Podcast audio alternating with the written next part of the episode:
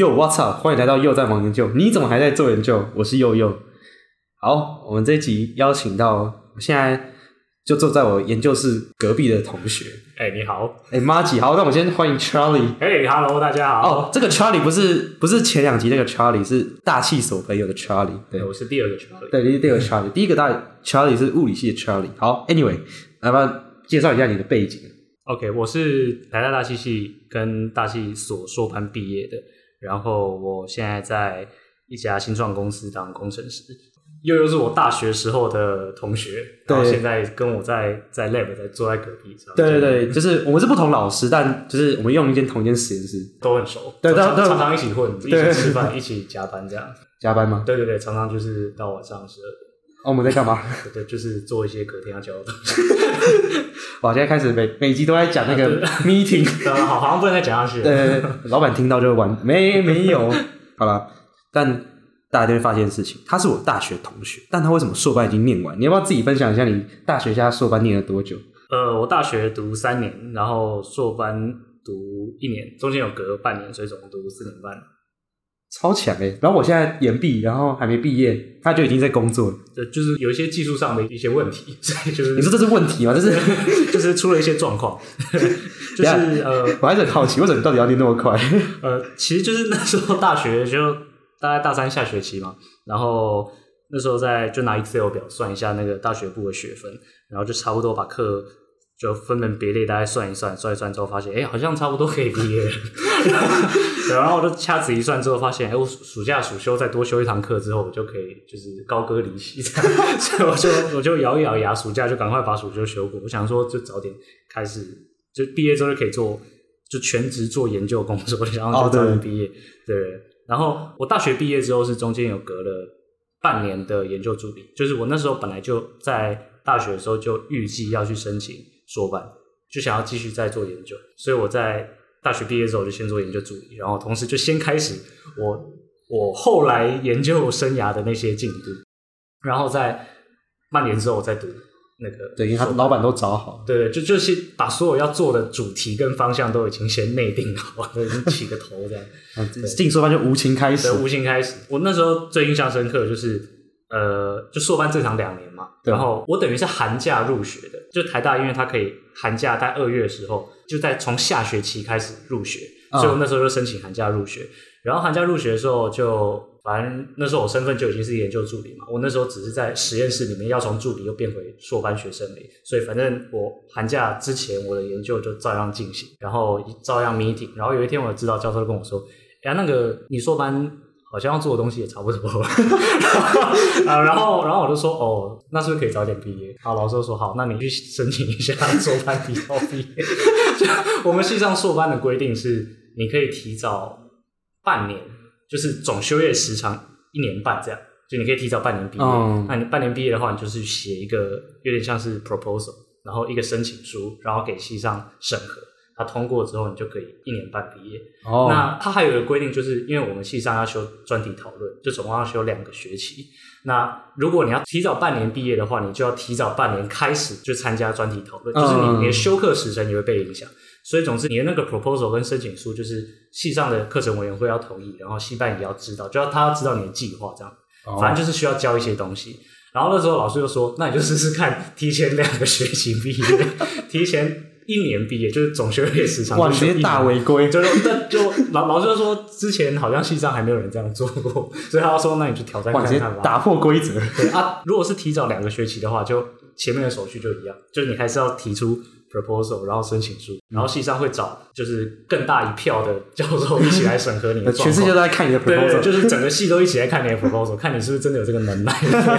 对，所以那时候就是我记得是就是我要入学的那个寒假，那寒假因为中间卡一个年假嘛，嗯，然后他那时候就说，我就在寒假的某一天之前把我的那个申请书交出去，然后那个申请书就要包含你未来在硕班预计要做的那个研究题目的内容。然后最好是已经附上你既有的一些成果就对了，所以我就试图在那个 deadline 之前把所有东西全部都要把它凑齐，尤其中间已经要一些初步的成果，嗯所以就开始要整理那些已经研究出来的东西。然后我后来发现那个 deadline 是在大年初几就对，就是卡在。我我印象，你有跟我讲，你跟我讲，就卡在年假中间，所以那个嗯 deadline 其实是假的，它其实是除夕夜要就要截止，因为中间不会有人收我的钱，所以就基本上就是要很赶之前就要把那个东西交出来。所以那时候我就就先整理已经做好的研究，然后我记得要写，我忘了有没有推荐函，但反正就是会有很多你预计要做的研究的内容，还有已经做的研究的内容，还有读书计划等等。嗯，然后那些内容就是你是真的要说服系上开一个特例给你去修这些课，不然你如果到最后没有修完，系上会觉得你你在搞笑这样。哦，听起来其实有点麻小麻烦，对对，就是要认真写那种，不是不是随便写写而已。对，所以那时候就写写完之后给老师看，然后就赶在 小年夜之前，就是赶在大家放假之前把那东西交出去。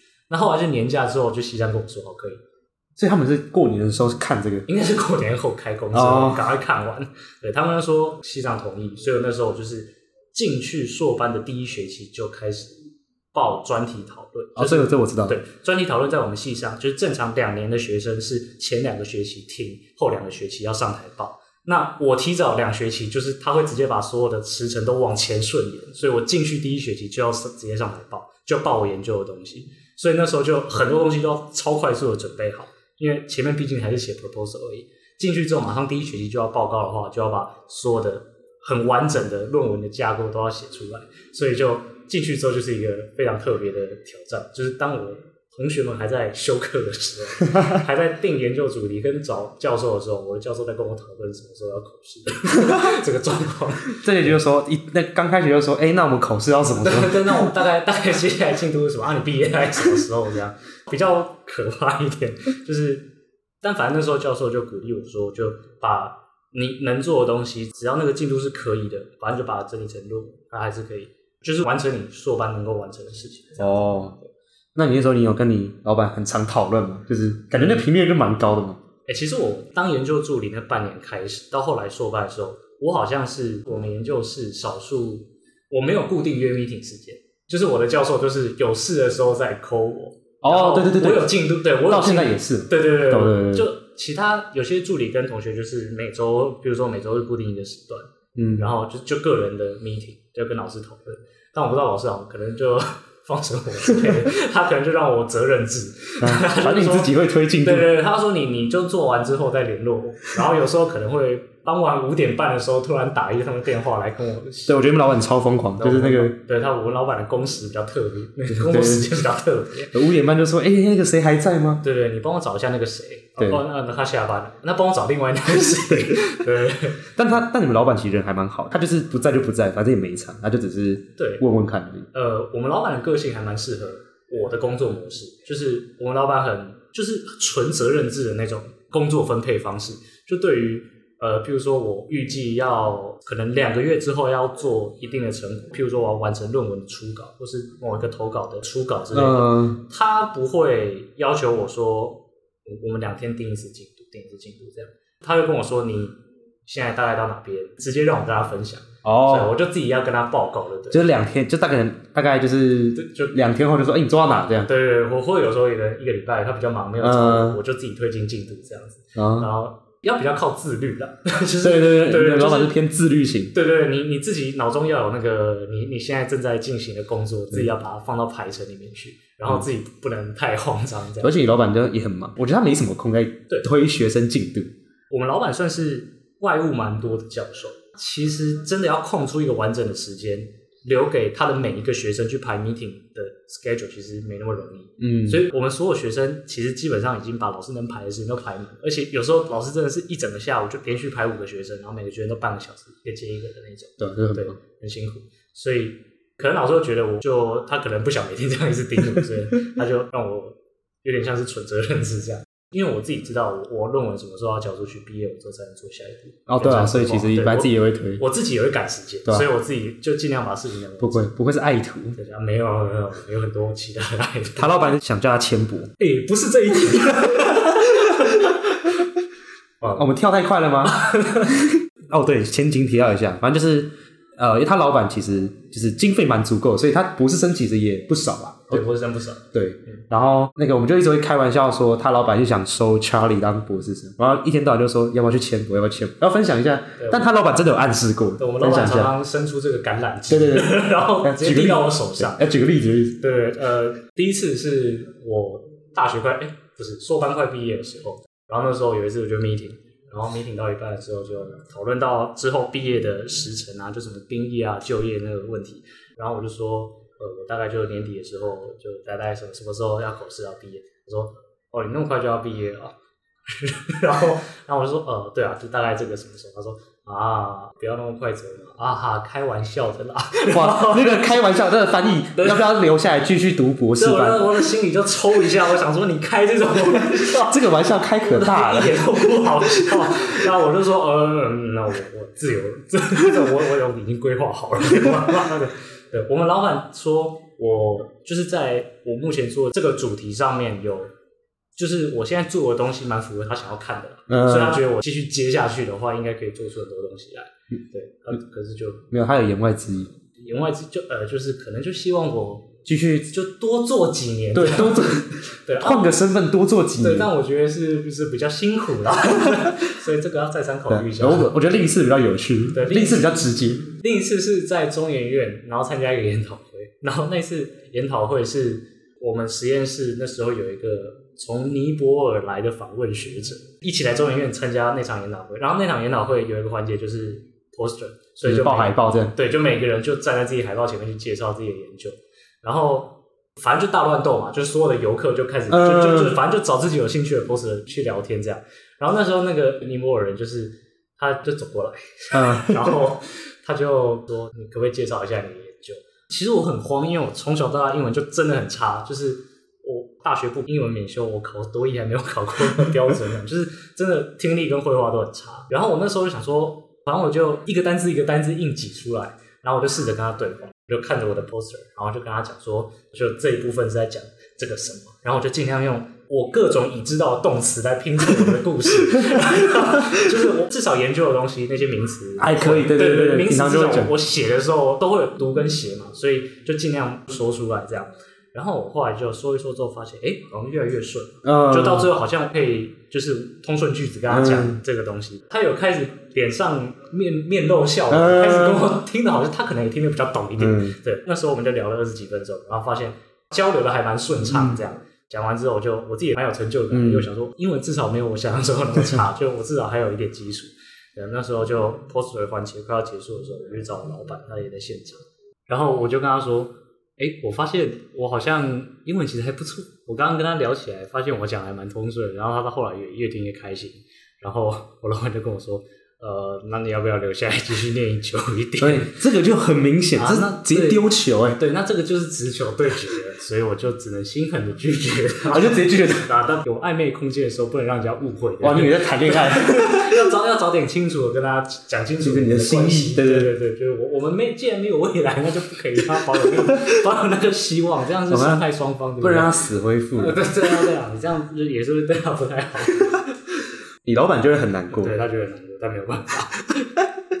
好啦，嗯，突然发现你跟你老板其实还蛮多互动的，就是感觉是短短一年内，但是那个互动还蛮频繁，很多故事。因为其实我大二的时候就已经去，就是我老板那边去做研究，就那时候大学生的时候就已经参加 group meeting，或哦是就帮忙分析资料之类的，所以我其实跟他合作蛮长一段时间。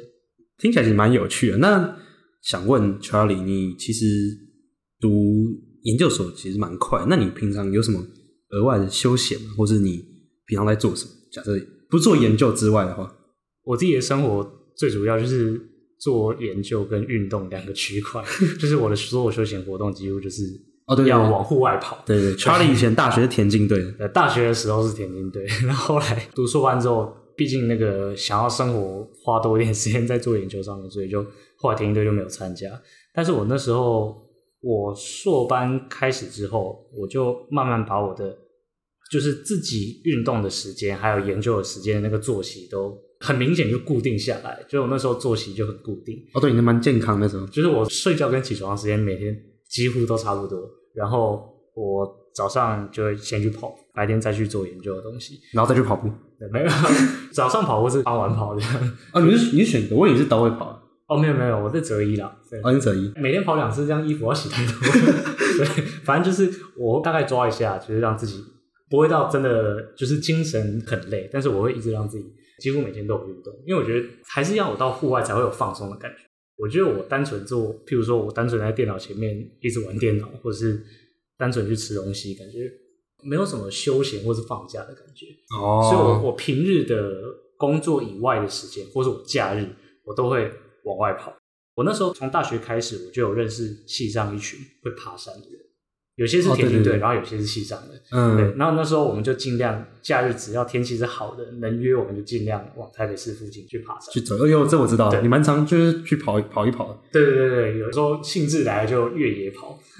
越野跑。对，因为之前田径队有一些同学就是中长距离的那个选手，就是其实体能训练还不错嘛，嗯，所以他们有时候爬山的时候就平路或下坡的时候就跑起来这样。真假的？对你当然就有扛那个吗？就是背包包呃，对，我们就有买越野跑的装备啊，但那个其实很简单，就是其实就是一个软的背包那种感觉，哦，然后就是你就可以带水壶，然后什么之类的，哎然后你就可以用就很轻快的那种爬山那种感觉，上坡就走快一点，然后平路就用跑的这样，那种大概可能就是半天的行程，嗯然后就在台北市周边，就这哎，样我以为你跑是去爬山，我没有听过这一段。原来你还会去越野跑，越野跑可能比较少啦，因为毕竟能参加这个 这个这这个这个门这个门槛有点高。对对对，可能就是田径队才有兴趣。你如果约同学去越野跑，下次可能就没这同呃学。约我约我，好，下次那就没有我了。好，下次我们找越欧去越野跑，帮我们身上开一下直播。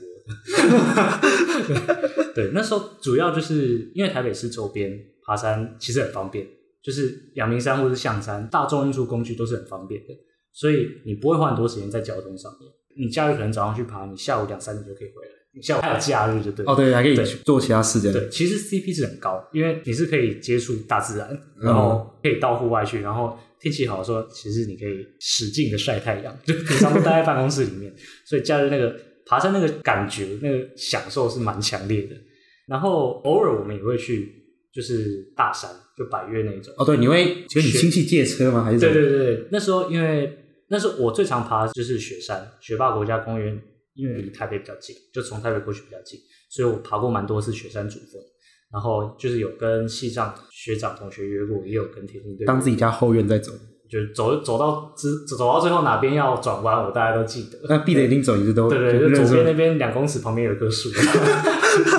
对，那因为呃，就是爬雪山的话，就是从武林农场开始爬，然后其实武林农场在非旺季的时候，它也不会特别挤，然后也不会说交通很不方便，还蛮亲民的。然后再加上雪山主峰算是百越里面最出阶的，我真的会很硬诶。因为百越的难度的 variance 很大。哦对，嗯有有那种很多天要连续走五六天才能到的那种山，嗯，那也有那种很亲民的，就可能走几个小时就可以走完。哦，啊，雪山是属于那种几个小时对，雪山主峰就是属于它的步道的安全性是很高的，哦，就是它不会危险。嗯然后你可以选择走一天，也可以走两天，也可以走三天。所以哦新手、对新手跟想挑战的人都可以去。你想挑战，就像我们那时候田径队就体能因为都比较好，所以那时候就一天跑完雪山主峰。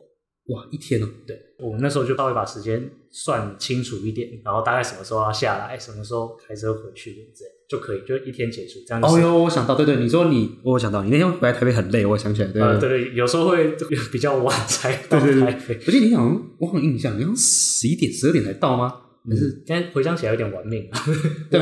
我我有做过蛮多次这件事情，真假的就是我有爬过雪山主峰，然后也有爬过桃山，桃山也是在雪霸国家公园，嗯。然后起点也是在武林农场，然后我有很多次都是就是下山回到武林农场的时候，可能已经下午四五点。嗯，因为我们就一天爬完嘛，所以那天下来之后，就是当天要回台北，我们没有预定住宿什么之类的，所以就五点之后就到武林农场，然后梳洗，就是衣服换一换之后，就要尽快回，也不用说尽快，就是就是不要拖太久，不要太累的状况之下，赶快回台北。所以我们尽量就是回程，就是还有一点精神的人就换他们开车，哦对，然后到宜兰看时间还够不够，如果时间够的话就，就吃个饭，然后再回台北。诶有时候如果遇到礼拜天，宜兰回台北的雪隧又会又会塞很久，有时候就真的会精神很累对，但是因为很多人就是礼拜一要上课嘛，嗯所以我们不可能说就是排太多天，对对，所以有时候我们就是可能礼拜六下去武林农场，然后住一个晚上，然后第二天的凌晨就可能三点四点开始爬。这么早？对，因为你早一点就比较不会压缩到回程嘛。哦，对对对对，对，尽尽量我宁愿就是早上清晨精神就是路况最熟的时候，早上去爬那个路况最熟的嗯，那个阶段。对但是整个拉起来还是很累啊，就是回程的时候，有时候真的真的很痛苦，就是要轮流开车的那种。那你感觉那个就是去爬的人都好像都要会开车，呃，会开车的人会比较辛苦。对，啊，那时候有一些拖就是可能只有我会开车，啊那那你就很累。那就要靠一些咖啡，啡 靠一些咖啡的帮忙这样。咖啡是你的好朋友，没错。但整体而言，就是那时候不管是越野跑还是爬山，还是那时候田径队，就是认识到会运动的朋友都很难得，因为会愿意跟你去做这种就是需要一点体力，或是需要一点很愿意去大自然的那种朋友，是蛮珍贵的。哦，对啊，像我体力可能不太行，我只能跟 Charlie 约吃麦当劳而已。啊，那我们偶尔也可以跟你去 去雪山主峰，我们外带上去。外带上，外带麦当劳上去，对对那薯条可能都软掉了。如果你坚持要吃麦当劳的话，我们就 对对啊。那时候因为不管怎样，户外运动的 CP 值还是蛮高的。对，嗯，就是相比之下，可能很多运动是要花钱借场地，或是哦，对对，这样讲合理的。爬山其实蛮方便的。我好像听起来其实还蛮有趣，因为感觉很有心得。虽然网上知道你本来就蛮会爬山的，就是大学阶段都在外面跑来跑去。对啊？哎，你大学还开始爬，我以为你高中就有慢慢。没有，其实是大学的时候有在系上认识一些同学。那时候系上有几个学长，就是说，呃，他们就想要找人运动，所以就那时候开始。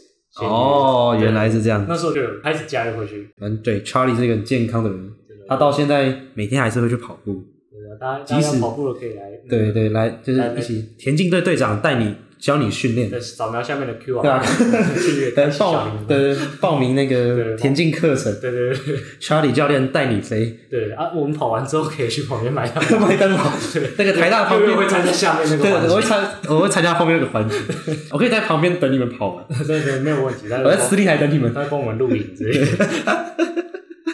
哎，说到这个，你现在还是会保持，但你现在其实身份其实你不是研究生，对不对？你是你现在在工作，对不对？嗯。那你要不要分享一下？因为我觉得你的工作真的蛮有趣。你刚刚有提到嘛，在新创公司，你要不要分享一下？我会到我现在这个公司还蛮巧的，就是我硕班的时候，就硕班中间那个暑假，我去参加他们公司的暑期，就我们现在公司的那个暑期实习。那个暑期实习的资讯也是，就是无意间我某个朋友分享给我的，他就说：“哎，这个暑期实习有一个甄选的活动，然后那个甄选活动要交一个 proposal，然后要要有点像类似商业竞赛那种感觉。然后那个商业竞赛的内容就正好跟我那时候就是有兴趣的议题有关，他就直接分享给我。但我那时候没有做好任何心理准备，就我那时候在读硕班的时候，硕班毕业之后要做什么工作，我还没有思考过这个问题，嗯嗯所以我还没有想到就业那个环节。但我想说，有实习的机会，那我就试试看。嗯，虽然我那方面的内容我什么都不太懂，是你要分享一下是哪一方面？就是那时候看到的真暑期实习的那个活动，它的内容就是要做一个呃银行去做气候风险评估的一个呃有点像是提案，就是你可以提出你的想法，提出一个可能可以做出来的案子或是产品。那这内容我其实不懂，因为我从来没有接触过这方面的东西。气候风险，其实我觉得很很少人会有接触。对，就是我们读大气的，就是从科学的方面去了解那些就是物理上的东西，就是科学问题，我们会解决科学的问题。但是你真的要问我说，提出一个方案来解决客户的问题，其实那时候因为没有概念，真的不不知道客户会在乎什么东西。嗯那时候我想说，那就去偷偷看吧，反正如果真的没上的话就，这就就就没关系。嗯所以那时候我就先去写，试着写 proposal，然后有通过第一阶段，然后那时候公司有派派一个学长来来支援我，然后咨询我的报告，然后最最后去参加第二阶段的决选，然后发现我居然上了，意我中了，意中了，中了这真的是就是很很特别，就是因为我那时候提出的 proposal，我真的觉得跟那些在乎商业的那些人的角度应该真的不太一样。对，我就觉得哦我有点像是外行去投的那种感觉。但那时候他们派来的学长也是很用心的告诉我那个客户的那个想法大概是什么。嗯，对，所以我那时候有在做那个第二阶段的决选的竞赛之前，我就有去学很多东西，大概去大概去接触那个他们领域的东西。我就爬很多资料这样。对对对对。那后来第二阶段决选过了之后，他们就说好，那你暑假就几月几号开始上工，然后上工之前大概什么时候我们会请就是哪个 P 哪个 P 来交代给你那个暑假实实习的那个任务。嗯，所以我那时候就同时接到就是两个 P 同时分配给我工作。哦，有两个 P 代。对我那时候暑期实习的时候，就等于我我有两份就是 To Do List。哦，两份就是两个 project 的概念。对对对，他们两个就呃两个应该说是，因为这两个 P 一个算是应该不算两个 P 一个是一个算是顾问的 P 嗯，然后另外一个算是工程部门的的工程师。嗯，顾问的 P 他就是负责跟我介绍他现在手头上有哪些呃需要跟客户去。完成的专案，嗯然后请我帮协助这样，那个就比较偏呃那种气候风险评估的，就是银行业或是政府部门会需要气候风险评估的那一种案子，嗯，然后他就带着我尝试去完成。那另外工程部门那边就是呃那时候就叫我帮忙他们去完成一些在气候危害评估上面所会需要的一些资料。我那时候觉得这蛮有趣的。就是那时候我们大学接触到的资料，跟跟他现在要做的这个完全不一样。哦，那他们要做的那个资料就会需要很多新的技能，比如说你除了 coding 之外，你可能还会需要一些跟地理相关的知识。哦，那个背景，对对，地理空空间空间资讯。对你，你可能用的资料，或是要用的软体，或是要用的那些资料库都都不一样，就之前没有接触过。嗯，所以那时候也是暑假实习开始之后，交办给我工作，然后就开始。马上开始学哦。暑假实习的时候，他们会很热心的会教你，但是你还是要短时间之内就要把那些东西捡起来，你才有办法跟着他们接下来做接下来的事情。所以那个暑假实习真的很充实，这真的是学了很多新的东西。但是那个新的东西，它又不会跟我之前大学或是硕班做的东西完全不一样，因为它还是跟气候，对，它有气候背景。对对对，它中间还是会需要。那种呃气候变迁的科学那种基本的理解或者概念，对那种感觉其实蛮新奇的。就是在外面公司还有人会说着你之前大学听到那些熟悉的语，哎，我觉得其实蛮难的。对，因为就像比如说很多工程师嘛，嗯，很多人都说就是你比如说你今天是一个电机系或者机械系啊，很多人都会说你工作跟你之前学的完全不一样。对，这应该是蛮常见的一个。对对对。所以我那时候觉得那个那个暑期实习的经验很对我来说很正面。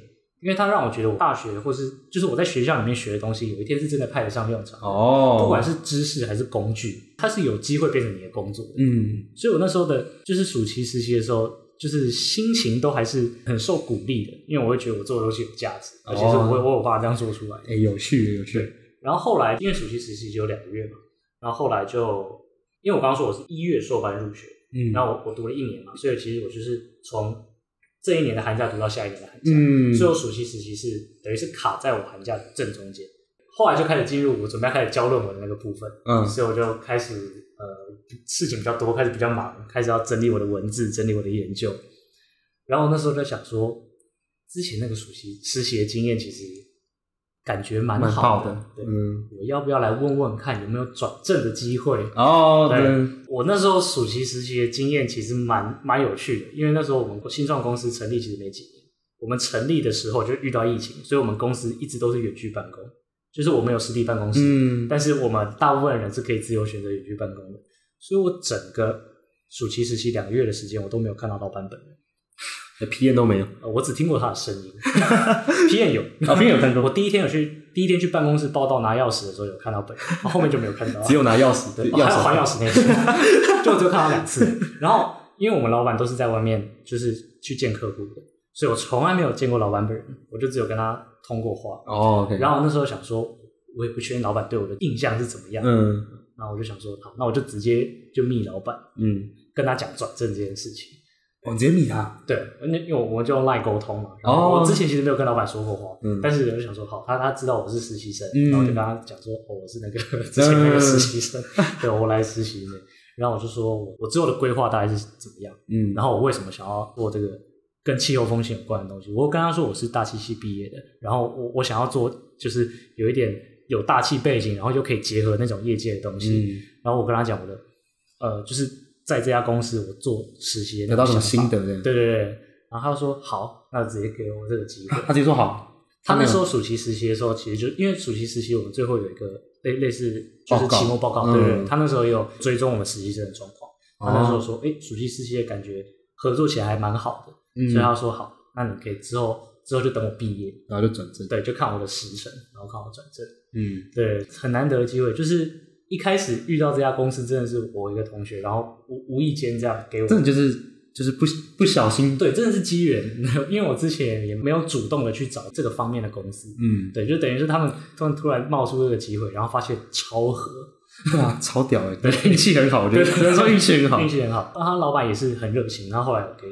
就是让让我继续到正式转正之前，他也一直在让我当类似攻读生，嗯，就一直一直就等毕业嘛，等毕业的对。过渡期这样，对，然后就一直有有帮，就是呃，攻读生就还我们还是有合作，就是我们还是有帮忙做一些工作，所以那那个经验其实蛮特别的，而且真的里面的，因为我们新创公司的里面的大部分的员工都是台大学生，同一个实验室学生毕业的，嗯，然后他们的年纪都非常年轻，就是真的是刚毕业两三年那一种，哦，所以全部都是年轻人，就是就跟跟你们年纪都这是都跟我们差不多二十几岁，沟通起来就跟在 lab 一样，就真的很开心，所以完完全就是就那个气氛对我来说工作起来是很舒服的，就感觉跟在实验室一样，难怪，对吧？所以我看你现在做的也蛮开心，对 对。因为我们现在公司因为公司可以接受远距嘛，所以我就等于是如果我有比较多学校这边的事情，我就还是可以去我们 lab 那边做事情。啊，如果没有事的话，我可以在家里或者在其他地方都可以。嗯，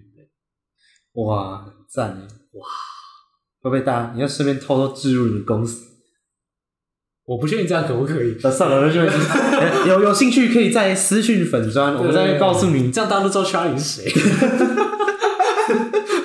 但他们公司真的还不错，我听当初我听到他讲之后，觉得也蛮新，而且福利还蛮好。嗯，蛮特别的。对，新创公司就是很多事情还在摸索期，但是我觉得我们的就是我们公司办公室里面的文化让我还蛮舒服。对，就是我觉得他 Charlie 那间公司应该是我目前听到就是待遇最好，然后也是最就是很符合现在就我们想象中就是很很棒的那种新创公司。嗯，他是做我觉得算是最理想的，真的。因为有些新创就真的要么就是因为可能资金也不够嘛，要么怎么钱给太少，嗯，或者是就是可能不是文化不是你想象中那种文化。对，嗯，现阶段来说，我觉得我们公司还蛮还蛮有冲劲的，就是在目前成长现在这个阶段，蛮酷的。对啊，好酷！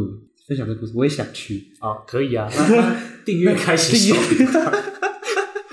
笑死！那大家那么开心，那你就边工作边读个博士班，好像也是不错。嗯，你是说来在原本那个教授继续读博士班吗？对对，先等等，读博士班就真的是耗非常多的时间的，就就是他会要花很多时间去投入学术，然后那个学术所需要花的时间就跟本来那个工作可能就没有办法兼顾，因为不是每个人都有办法同时工作、同时读博士班。然后在台湾读博士班，还是要面对非常现实的问题，就你可能会付不起付不起房租。对对对，钱是一个蛮重要的问题。对，所以嗯，大家可以好好思考一下，你有没有真的很喜欢做学术？如果大家觉得自己是非常喜欢学术这个领域的，大家可以好好的考虑在台湾选择博士这条路。对，大家呃认真讲，这是要慎选，就是连我老板都说要慎选，这应该就没有，这应该蛮有可信度的。嗯，就是如果你出国读的话，会是不同的风格，嗯就是生活的品质，还有你学的那种东西是不一样的风格。啊，这当然在台湾读会有在台湾读的好处，就是你至少教授是最熟的，然后生活上也是熟悉的，生活熟悉，然后语言熟悉，你能够接触到的东西是你可以学的东西比较快。嗯，但是有些领域就毕竟是国外，就是欧美比较擅长的。哦对，这是实话，对就有资源也多，什么对就大家不是不是说什么我们只是什么崇洋媚美，那个事实就是对，就是在台湾读博士就会有一种可惜的感觉。对，就不是没有没有什么没有什么意思，也不是说什么投台湾博士不好，只是就是事实而论是国外知识资源真的比较多。对，台湾当然呃，就是现在有很多在国外读完书，然后在台湾当教授的老师，有花非常多的资源在培育台湾自己的研究实力，不管是在学校里面还是在研究机构里面。但是相较而言，规模还是跟欧美小的，就相较起来小的多啦。嗯就毕竟我们要做一个工作。给你一个笔记本跟给你一个笔电是不一样的感觉。对啊对啊对你能完成的事情，即就即便你真的受了那个训练，你真的有那个实力，但可能你你你做不到你你想要完成的那个科学的事情。对啊，就对，所以我们的听众朋友就是要慎选，可以考虑一下，直接变劝世。欸 不过，其实我听到我们实验室的读博班的学长姐有分享，就是在台湾读博班，其实就是如果你的生活当中是有生活规划的这个环节的。嗯，那在台湾读博班也是一个选择啦。哦对比如说你有家人，你有另外一半，或是你有其他，就是你你可能要晚晚几年才要做下一个阶段的人生规划的话，嗯，在台湾读博班也是至少是比闲着好。对啊对啊对啊对，你你还是可以在台湾接受到非常多跟学术有关的东西，但只是可能就业不会那么理想。嗯对啊对啊对啊，觉得对，像我觉得有家庭就是一个蛮重要需要考虑的因素。对对，这时候如果真的有家庭啊，我真的要念博士班，我就真的会考虑在台湾念，嗯嗯，对吧？每个人选的不一样。对，那你现在选择，现在选择比较比就比较另外一个方向。对对对 对，没关系，等你之后赚大钱开公司，记得找我。好，没有问题。好了，来，那依照惯例，一定要问来上一集的。好，上一集问你，你想象现在有四个年代：一九四零、一九八零、二零二零，就是现在，还有二零六零年代。现在四年代，你想要生活在哪一个年代？非常哲学性的问题。嗯，我应该会选一九八零，然后去 all in 台积电。对，现在我就我我把股票卖掉之后，我可以你就不用工作了我可以庇应我三代子孙这样。对，二零六零我可能买不起台积电。那个一九八零、一九四零的话，一九四零我可能还在种田，所 以可能不太适合买台积电。一九八零买台积电现在就不用读书了，直接，就就不用读书了，原地退休。哎，十八岁原地退休，对啊，我我就买一块地，然后租给人家，我光每个每年看靠那个租金，你会每天爬山。对，每天爬山越野跑这样。哦，了解，好，没关系，反正重点就是一九八零年代 all in 台积电，对不对？没错，在欧运台积电。好了好了，那一样也是照惯例，那你想要问下一集受访者什么样的题目？好，我觉得今天悠悠对对那个博班蛮有兴趣，所以我想问下一节受访者：如果在台湾读博班只有每个月一万五的话，你会不会继续读博班？一万五吗？一万五，人性考考验人性考验人性的时候，对对就是看是要成就比较重要，还是还是面包比较重要？对对对看是面包还是没错？对，这个是就是大家衡量一下这个下一集受访者一万五会太低对他的那个价值，一万五会太低。一一万五，嗯，没关系，我们就拿一万五当底价吧。哦，可以可以，对对，对，看看他能接受到什么程度。有趣，好，那你，期待下一集的受访者的回答。好，太感谢 Charlie 了，今天聊好多。感谢，好，那一样，如果你今天喜欢这一集的话，不要忘记留下五星好评。那也可以 follow 我们的 Instagram 跟 Facebook。那又在忙研究，我们下一集再见喽，拜拜。拜拜。